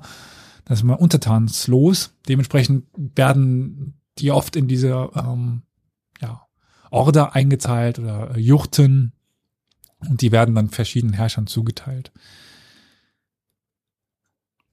Aufgrund dessen wird Senge dann auch ermordet, aufgrund dieses Streites und der Halbbruder aber, weshalb ich seinen Namen gar nicht erwähne, ist nicht wichtig, weil es kommt Galdan. Das ist, wie aus einem Fantasy-Movie. ja, das ist der jüngere Bruder von Senge, von derselben Mutter. Also kein Halbbruder, sondern ein Vollbruder. Und der galt als Wiedergeburt des Bensasfukelsku, also eines Lamas, sage ich mal so. DBEN-SA, Leerzeichen SPRUL-SKU. Das ist ein hoher Lama im buddhistischen Tibet. Im Jahr 1656 ging Galdan auch nach Tibet, um dort zehn Jahre lang zu studieren indem er dort dann auch von einem Panchen Lama, dem ersten Panchen Lama, auch ausgebildet worden ist und vom fünften Dalai Lama unterrichtet worden ist. Also eine ziemlich enge Bindung an die dort, ja, lebenden hohen Geistlichkeiten. Und als sein Bruder dann umgebracht worden ist, ja, ging er nach Norden und rächte diesen. Und im Winter 1678 bekam er dann vom Dalai Lama einen neuen Titel verliehen. Und wir waren mal gerade bei äh, dem längsten Namen hier. Also das ist der König, der das Mandat hat, die Religion aufrecht zu erhalten. Bustan Sinbo Shoksu Kang. Oder so ähnlich. Durch diesen Akt, und das ist nämlich ganz wichtig, da sind wir nämlich bei Galdan, der eigentlich erste Herrscher, ähm, über ein unabhängiges Zungaren-Kanat, eben mit diesem Titel, wurde er zum Khan offiziell aller Eurat-Stämme und zum Schutzherrn des, des kompletten tibetanischen Buddhismus. Ähm, Ja. Und wir waren doch vorhin vor einer halben Stunde oder so bei Altern Khan, oder? Ja, Habe ich gerade durch Zufall gelesen, weil ich nachgucken wollte, der wievielte Dalai Lama der jetzige gerade ist. Äh, dass Altern Khan der erste war, der diesen Titel des Dalai Lama äh, genau. verliehen hat. Ja. Also wirklich sehr verwoben. Alles. Das ist eine mongolische Erfindung im Grunde genommen, ja. Ähm, die setzen den Khan ein, ja. Also den Dalai Lama. Es gibt ja, Ja. ver- verschiedene Lamas. genau. Das kommt ja auch, glaube ich, so ungefähr von, den, von derselben Wortbedeutung. Heißt nicht Dalai Lama auch, was, was heißt das nochmal genau übersetzt? Also Lama heißt einfach nur Lehrer und Dalai Lama wird häufig mit Ozean gleicher Lehrer übersetzt. Genau, Ozean gleich. Und äh, es gibt irgendwie die Überlegung, dass Blau ist ähm, ja auch im ursprünglichen mongolischen eben Köktengeri und so weiter. Ja, also es gibt da so gewisse Überlegungen, wo, woher das kommt. Oder wie Ka- Kafantato schreibt, der Schwimmlehrer im Grunde genommen. Oh Gott, moralischer Schwimmlehrer. Ethischer Schwimmlehrer, religiöser Schwimmlehrer. Hm. Der aktuelle Dalai Lama könnte uns Boxunterricht geben. Als Sohn eigentlich eines nur Stammesführers war er nun plötzlich zum Herrscher über die komplette Euratenkonföderation geworden, ohne dass er das gewählt worden ist. Weil normalerweise in der Konföderation wählt man den obersten Stammesführer, so zumindest nach dem Willen des Dalai Lamas. Seine Herrschaft begann auch erstmal erfolgreich, denn er konnte bis 1681 Hami, Turfan, Kashgar, Yakant und Khotan un- unter seine Herrschaft bringen. Wichtige Städte, gerade Kashgar oder, oder das Turfan, wichtige Handelsgebiete, Handelsstädte. Teilweise sogar auf den, Befehl, des- auf den Befehl des Dalai Lamas. Der Dalai Lama ist ja nicht besonders friedlich zu dieser Zeit. Auch früher teilweise nicht. Also die Dalais und früher die anderen Lamas waren ja teils Kriegsherren. Ab 1681 marschierte er jedes Jahr auch nach Westen und griff die Kasachen und die Kirgisen an und nahm Taschkent und Sairam ein. Und eine dieser Expeditionen führten ihn sogar bis ans Schwarze Meer. Also doch sehr, sehr weit, würde ich mal so behaupten. Und das war jetzt eine sehr hohe, also eine Hochphase, eine Blütephase dieser Zungerei, wohin er auch sein Regierungszentrum verlegte, das sogenannte Ilital. Ilital müsste heute Grenze Kasachstan, ähm, ähm, äh, Kirgistan sein. Genau, das, das, das, das Ilital. Die Weiden des der Zugaren erstreckte sich aber bis nördlich des Altaigebirges, westlich des äh, und südlich des äh, Balchal äh, des Balchash-Sees und bis zum Jenisei-Fluss hin. Und damit grenzte man äh, auch an die Grenzen des Buchacha und Khiva-Kanates im heutigen Usbekistan und ja an die Mongolei beziehungsweise nun die Qing. Und damit äh, beherrschte man nun ein riesiges Gebiet, wo wir jetzt wieder auf diese ähm, ja Karte zurückkommen können, die Flo äh, mal angebracht hatte. Äh, was sind das heute?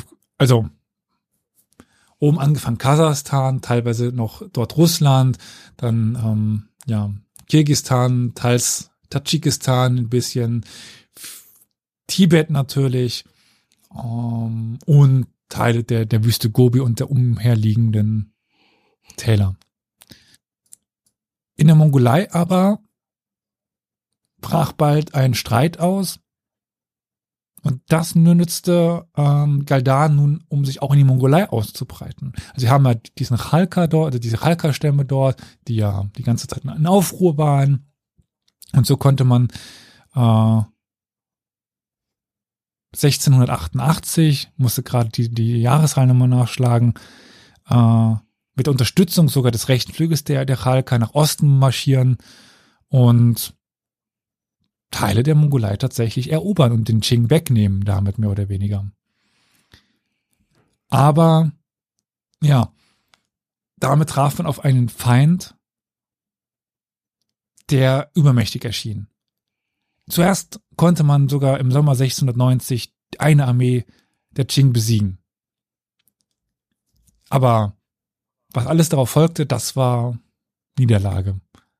Weil gegenüber dem Militärpotenzial, was China hatte zu dieser Zeit, sowohl manntechnisch als auch technologisch, hatte man keine Chance.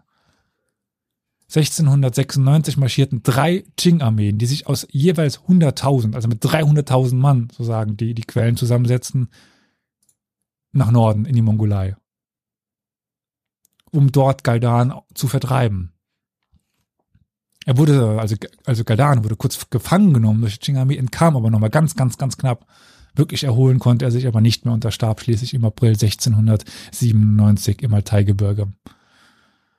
Und er hatte damit auch die Kontrolle über die Zungerei verloren, also das Gebiet seiner Herkunft. Weil dort hatte sich, währenddem er mit den Qing in Konflikt ge- gestanden hat, nach der Eroberung der Mongolei oder des Teilen der, der Mongolei, hatte sich ein, was ist denn, wenn Galdan Onkel ist, was ist denn dann der, die, Be- die Bezugsperson? Ich bin so schlecht in Familienverhältnissen. Ist das ein Neffe? Ja? Neffe.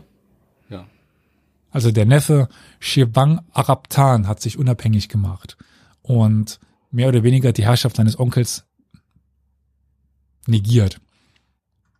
Das bedingte auch, dass der fünfte Dalai Lama, beziehungsweise also der, der ist verstorben Und der Regent, dessen Namen ich jetzt nicht aussprechen werde, äh, das 682, hat den Tod geheim gehalten.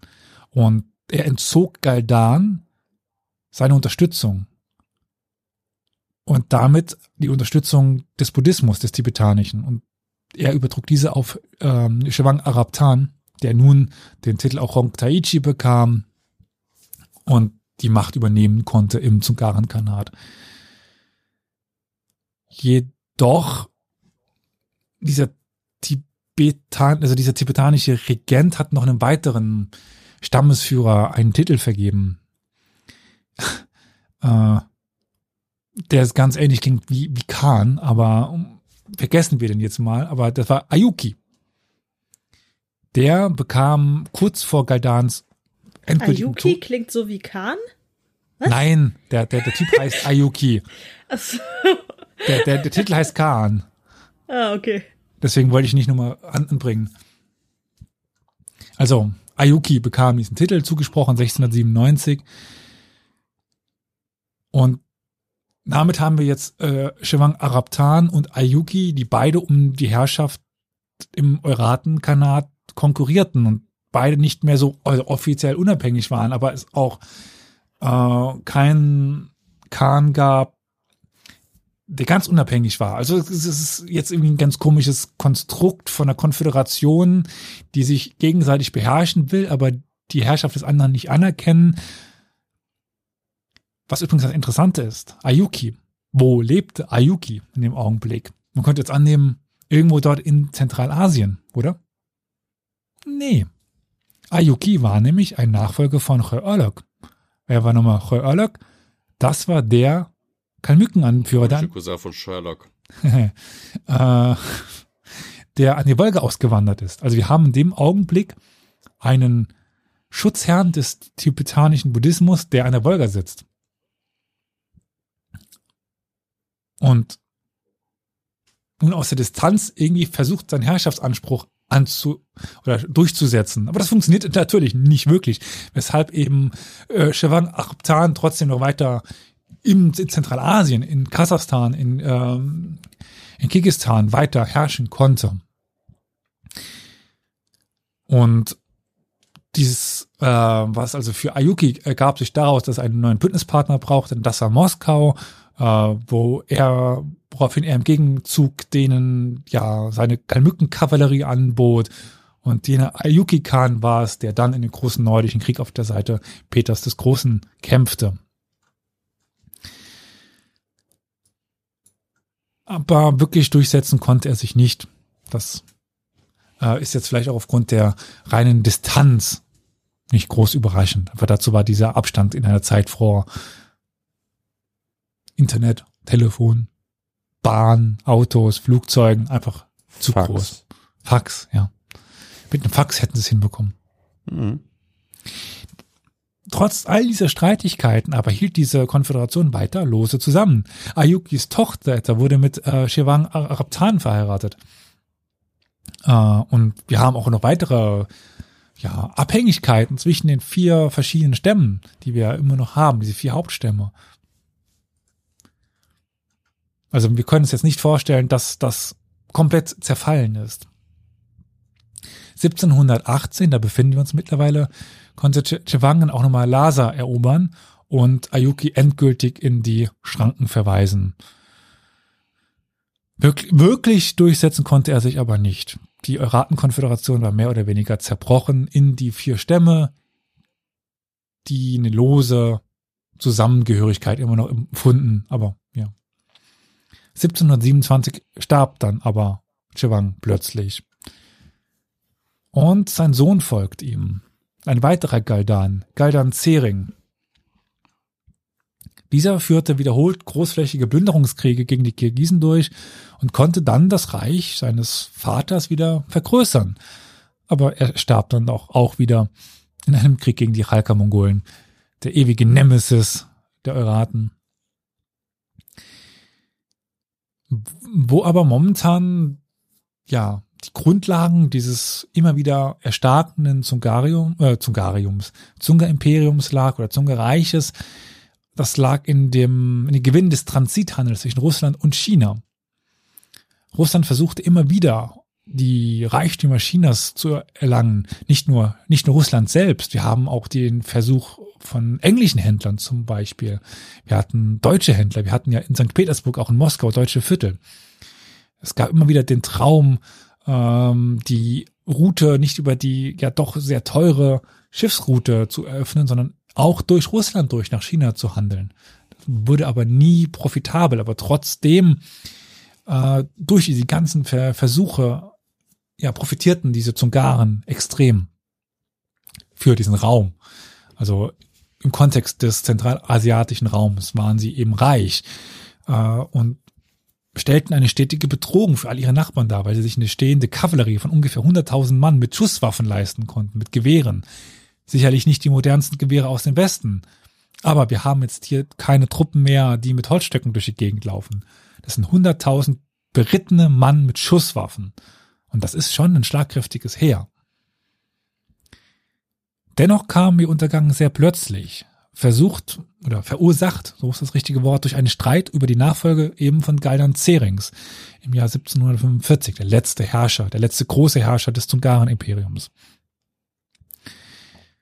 Im Jahr 1752 ähm, übernahm Dawaichi, das ist der Sohn des zweiten Cousins von Gaidan Zering, keine Ahnung, was das ist in den äh, Verwandtschaftsverhältnissen, mit Hilfe von einem Häuptling eines weiteren Stammes die Herrschaft des Anführers. Also wir haben es zwei Stämme, die sich zusammenschließen, damit eben jener äh, Dawaichi neuer Herrscher wird.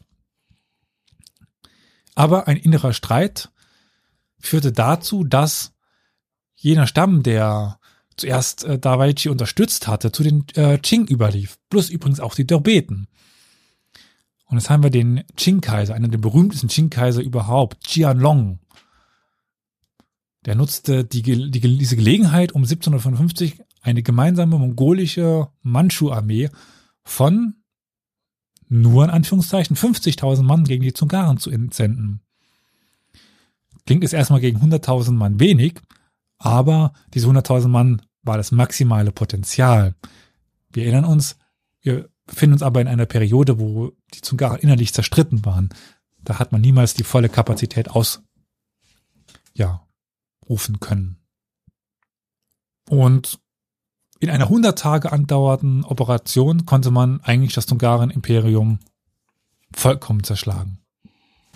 Und man ging dabei sehr brutal vor.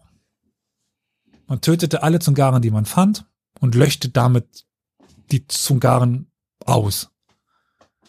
Das Zungarenkanat war Geschichte. Es gab keine Schicht mehr, keine, keine Gruppe mehr, die es beleben konnte.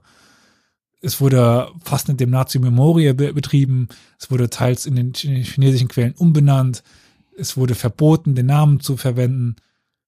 Und die überbleibenden Zungaren wurden auf andere Stämme verteilt, wurden teils unter Qing-Herrschaft gestellt. Und so verschwand quasi innerhalb von 100 Tagen das Zungarenreich aus der Geschichte. Und die verbliebenen drei anderen Euratenstämme lebten nun unter Qing-Herrschaft. Das sollten sie ja noch relativ lange, gut, geschichtlich nicht, aber ähm, noch einige Jahre leben, bis es dann zum Krieg zwischen Russland und äh, Qing kommt oder beziehungsweise, beziehungsweise den, den, den Verträgen, wo dann ja große Teile dieser Region dem Zarenreich zugesprochen werden. Und damit Spezialoperation, nicht, ne? Das ist immer. Das ist noch das Zarenreich. Da haben die Krieg und Krieg genannt. Na ja, gut, okay, wenn es so ist. Trotzdem wurde es dann der freie Oblast China oder wie? genau.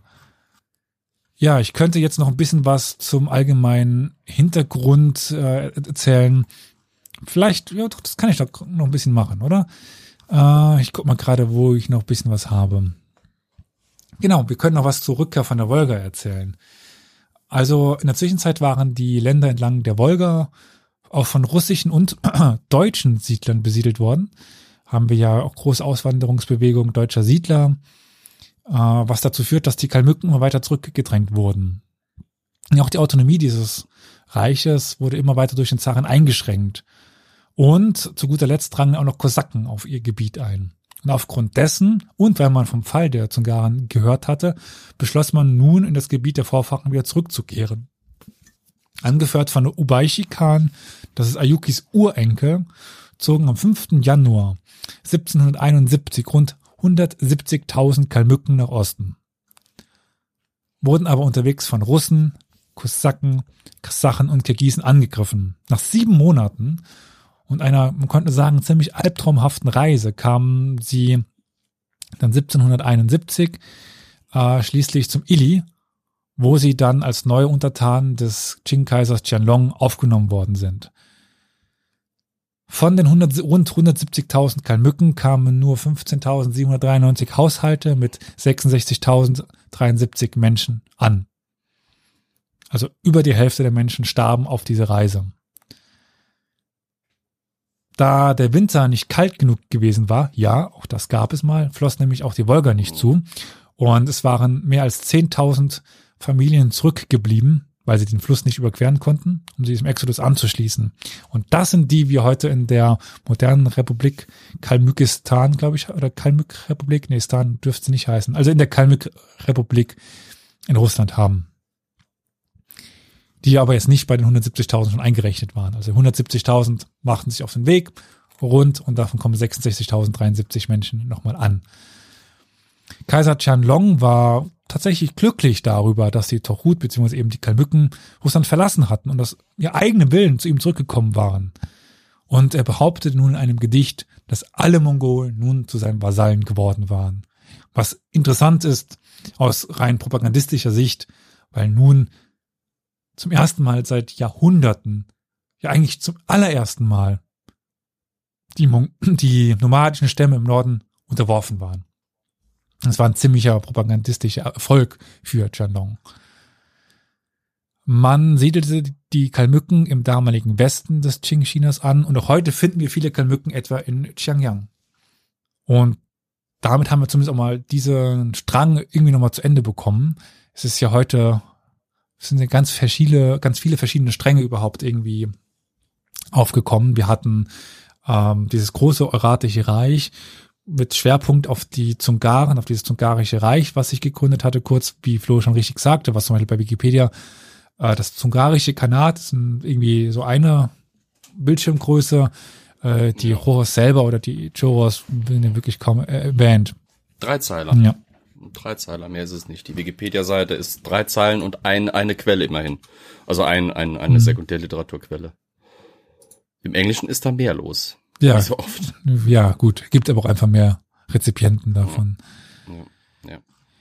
Ja, es gibt immer noch dann auch versprengte Teile, zum Beispiel in Sibirien, das ja auch teils, teilweise ähm, abhängig oder unterworfen war durch das Zungarische Reich. Aber gut. Äh, dazu kommen wir vielleicht mal in einer anderen Folge, wenn es dann um den Konflikt zwischen Russland und China geht. Hm. Weil, ja, China eine lange Zeit weitaus wei äh, weiter nach Norden reichte, als es das dann später tat. Und damit würde ich sagen, sind wir für heute zumindestens bei dieser Geschichte am Ende angelangt. Mein lieber Mann, viele, viele Namen, Ja, Hm. Schwere Namen. viele, viele Sehr Infos. ja. Ja, Schwere Namen. Aber Ja, viele Mal Sachsen wieder- unterwegs. was von allem dabei und echt interessant. Vielen Dank. Was ich Danke, auf jeden ja. Fall immer interessant finde, ist diese Verbindung vom tibetanischen Buddhismus mit der Mongolei, mit den Mongolen. das Ja, hat man gar nicht ja. so auf dem Schirm. Äh, da hat Victoria richtig eingewandt, dass ähm, das Dalai Lama, wenn man das so sagen kann, ja von den Mongolen gegründet worden ist. Ähm, dass Tibet lange Zeit unter mongolischer Herrschaft stand, auch danach ja noch. Dass ähm, auch heute ja noch so die tibetanische Auslegung des, des Buddhismus ist in der Mongolei sehr stark verbreitet. Die haben sich gegenseitig beeinflusst. Diese Schrift Mhm. hat sich gegenseitig beeinflusst. Die Kultur hat sich gegenseitig beeinf beeinflusst. Da gibt es sehr viele Abhängigkeiten. Dann aber auch diese wirklich ja verwirrenden Zusammenhänge und teilweise schwer auseinanderzufriemelnden Verhältnisse. Lest mal die Wikipedia-Einträge auf Deutsch oder auf Englisch über die verschiedenen Stämme, über die verschiedenen Reiche. Da passt nix zusammen. Das ist echt, boah. Äh, nachdem ich äh, meinen Text ge geschrieben habe, habe ich ähm, mich mal ver versucht, da so ein bisschen durchzuklicken. Ich bin echt verwirrt ge geworden, kann ich sagen.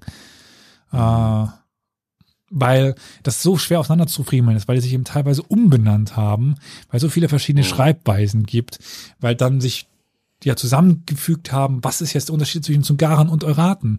Was sind übrigens die Uiguren, die da noch irgendwie reingehören? Was ist denn das? Äh, was sind jetzt Kalmücken? Was sind nicht Kalmücken?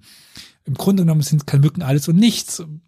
Man könnte die Kalmücken als gesamte Euraten bezeichnen. Man könnte die Kalmücken nur als die Euraten be bezeichnen, die im Westen ankommen. Man könnte die Kalmücken als einen Stamm bezeichnen, der vier Euratenstämme. Es gibt übrigens mehr als vier Euratenstämme, obwohl die Euraten oft als vier Stämme bezeichnet werden.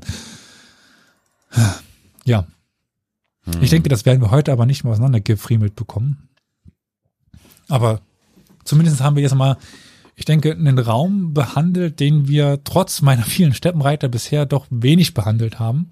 Nämlich gerade auch zeitlich waren wir bisher selten in meiner Erinnerung in der, ja, frühen Neuzeit dort unterwegs. Ich hatte eigentlich gehofft, da wären die schon längst ausgestorben, aber nein. Zähe Bastarde. Ja, ja. Erst die Eisenbahn macht sie dann. Gott sei Dank. Ein Hoch auf die Eisenbahn. Dann reiten sie auf, auf Eisenbahn. Oh, verdammt. choo choo, motherfuckers. Genghis is back.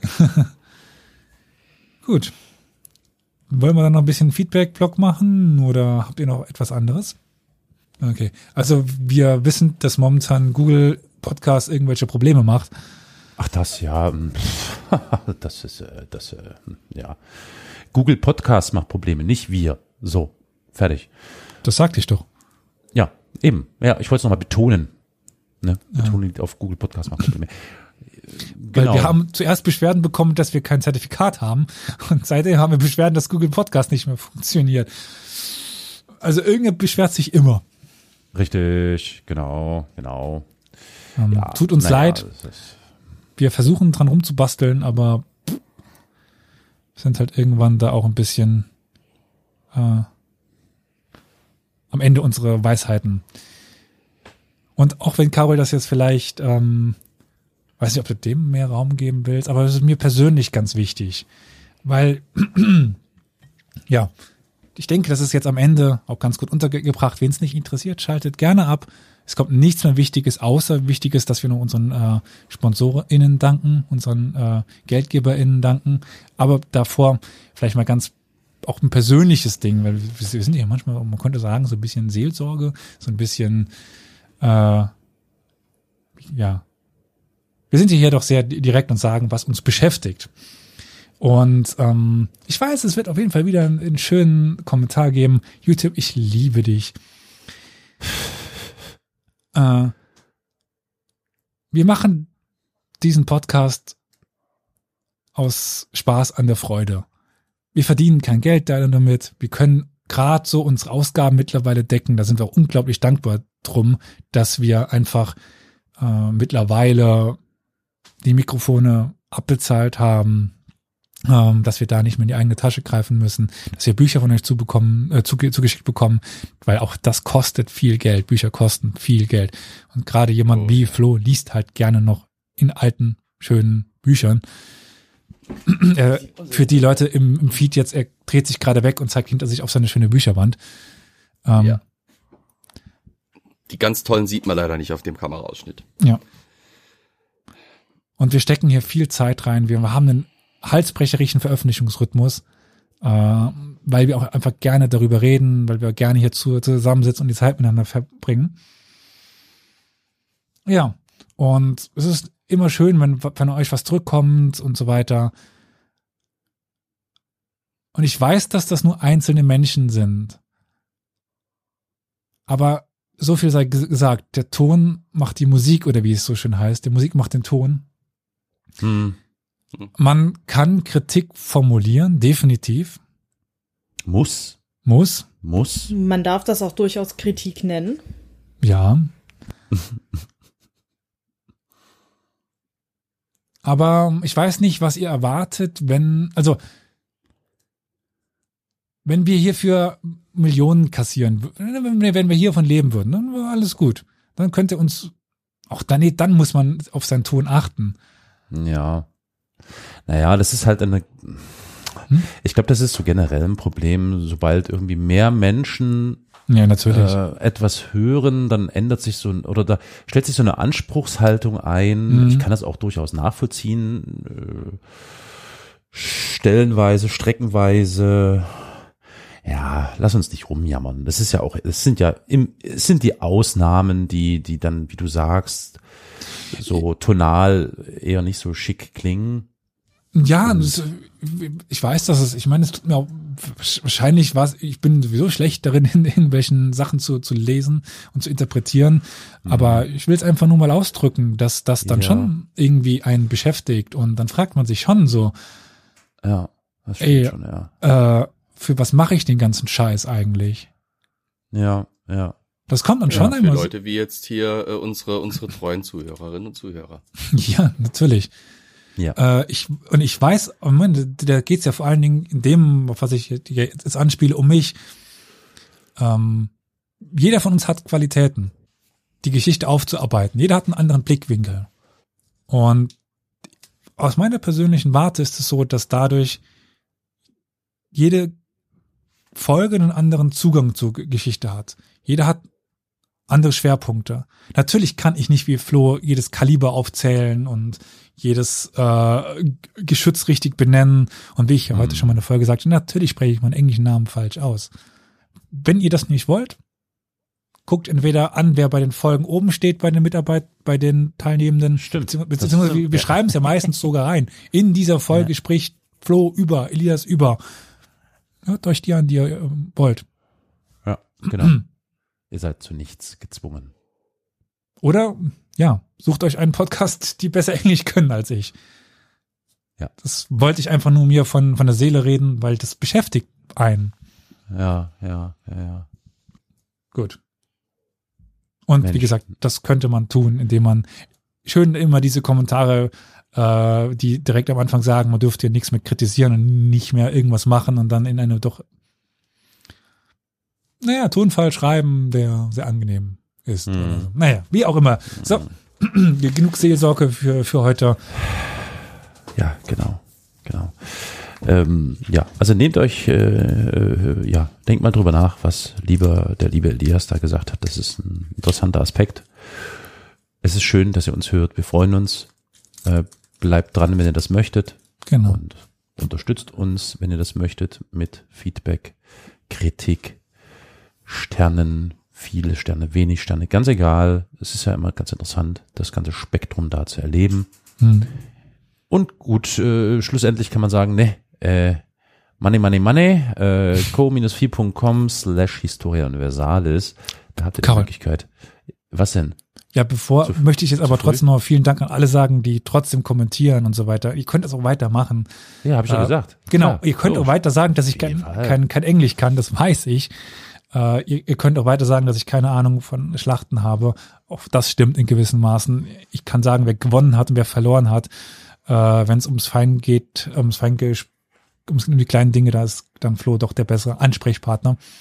Ähm, aber einfach damit ihr mal ähm, hier auch äh, wisst, dass uns das be beschäftigt und dass wir das nicht alles ignorieren. Gut, so, jetzt darfst Genau, aber trotzdem, money, money, money. Jeder darf machen, was er will.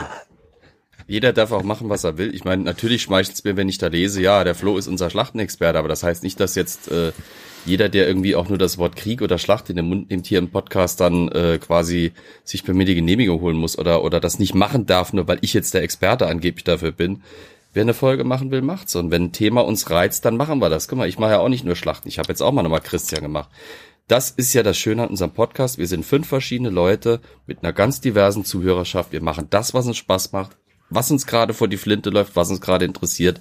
Deswegen sind wir halt anders als die anderen. Wenn euch das nicht passt, ja gut, dann geht halt wieder zu euren Mainstream-Medien. Geht doch zu eurem Mainstream. Podcast hier, ja genau. Immer noch frühe Neuzeit.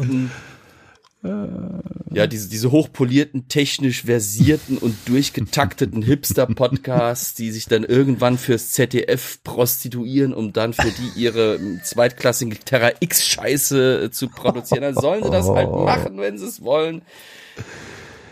wir sind wir. Und wenn Elias über eine Schlacht reden will, redet Elias über eine Schlacht. Und wenn ich irgendwann mal tatsächlich vom Blitz getroffen werde und äh, hinterher sagen wir, ich muss unbedingt über Steppenreiter reden, dann werde ich das tun. Und wer ein Problem damit hat, ja. Sucks Genau. to be you. Genau. Mir san mir. Mir ist dann mir. Eigentlich das auf Wenn so du jetzt wieder mit deinem noch. Oktoberfest aber wieder anfängst, dann kotze ich. Nein, das ist mal nett. Ja. Ich glaube, auf Sächsisch war das nicht, wir sind das Volk oder so. Nee, wir sind Volker. Also, wir sind Volker. Naja, ansonsten gilt natürlich, das ist ganz klar, ne? Money, money, money. Ja, Das ist immer die beste Kompensation für derartige Qualen. Nein, äh, Quatsch. Äh, wie gesagt, äh, ihr macht das schon alles fein, das ist alles prima. Also ich meine jetzt erstmal unsere Podcastenden hier und ähm, natürlich auch die HörerInnen. Wir haben euch lieb. Wir freuen uns, dass äh, es so ein schönes Miteinander gibt und hoffen natürlich sehr, dass es so bleibt. Das ist eine feine Sache. Ja, genau, Hund. Mecker mal rum. Ähm, genau. Äh, gut. dann bis zum nächsten Mal. Nee. Nee. Nee. Nee. Du hast, nee. Du Wir darfst. danken natürlich noch unseren ProduzentInnen, nämlich Franziska, Ja. Roman und Jürgen. Und jetzt sagen wir. Tschüss. Ich finde, man könnte schon eine Folge über die Geschichte von Bödo auf ja, Sächsisch ja, ja, ja, machen, ja. wahr? Ich weiß schon, ich hatte schon, ich habe schon mitbekommen, im Discord haben sie schon rumgemault, äh, dass sie irgendwie über Das können sie auch Porzellan, die wollten über Porzellan wollen sie was haben und über hier Augusten Starken oder so. Also das kannst du knicken, ne? Machen wir nicht. Machen wir nicht. Wenn sie So. als der König von Polen wurde, oder wie? Nicht der Belack, von Belacken, ne? Klar. Ich war Polen, oder? Bowl. Da wollte ich die Polen holen. Oh, oh, Wollte ihm eine Krone verpassen. Habe ich schon mal erwähnt, dass ich Sächsisch nicht ernst nehmen kann. nee. Kann man auch nicht. Überhaupt nicht. Null. Ich muss aber auch eher wegen dem Kommentar im Twitch lachen. Gänsefleisch weitermachen. Gänsefleisch weitermachen. Kennst du nicht? Gänsefleisch. Gänsefleisch weitermachen. War das wie bestellte Sachse in New York, ein Weihnachtsbaum? Du schnell wieder? Wirtsfleisch bald. Mache hin jetzt. Nee. Wirtsfleisch bald.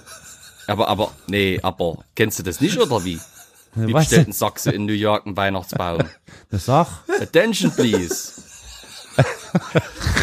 Eine Scheiße, ey. oh Leute, ey, ich. Oh Gott. Kennst du auch die sächsische Wurstart mit Ü? Mit Ü. Sächsischer Brotbelag mit Ü. Äh, weiß ich nicht. Na, Öffschnitt. Okay. Ich glaube, wir haben Elias kaputt gemacht. Ja, wir haben Elias verloren. Wir haben Elias verloren. Ich sag dir, da wirst Elias. du nicht ernst genommen in diesem komischen Podcast hier. Podcast. Elias. Der Podcast. Elias, tief durchatmen jetzt. Jetzt tief durchatmen. Und dann geht's weiter. Kommen Sie mal wieder zu sich. Schon allein deswegen war es gut, dass wir miteinander gesprochen haben. Elias konnte endlich mal wieder befreit lachen. Ich witze. Oh Gott.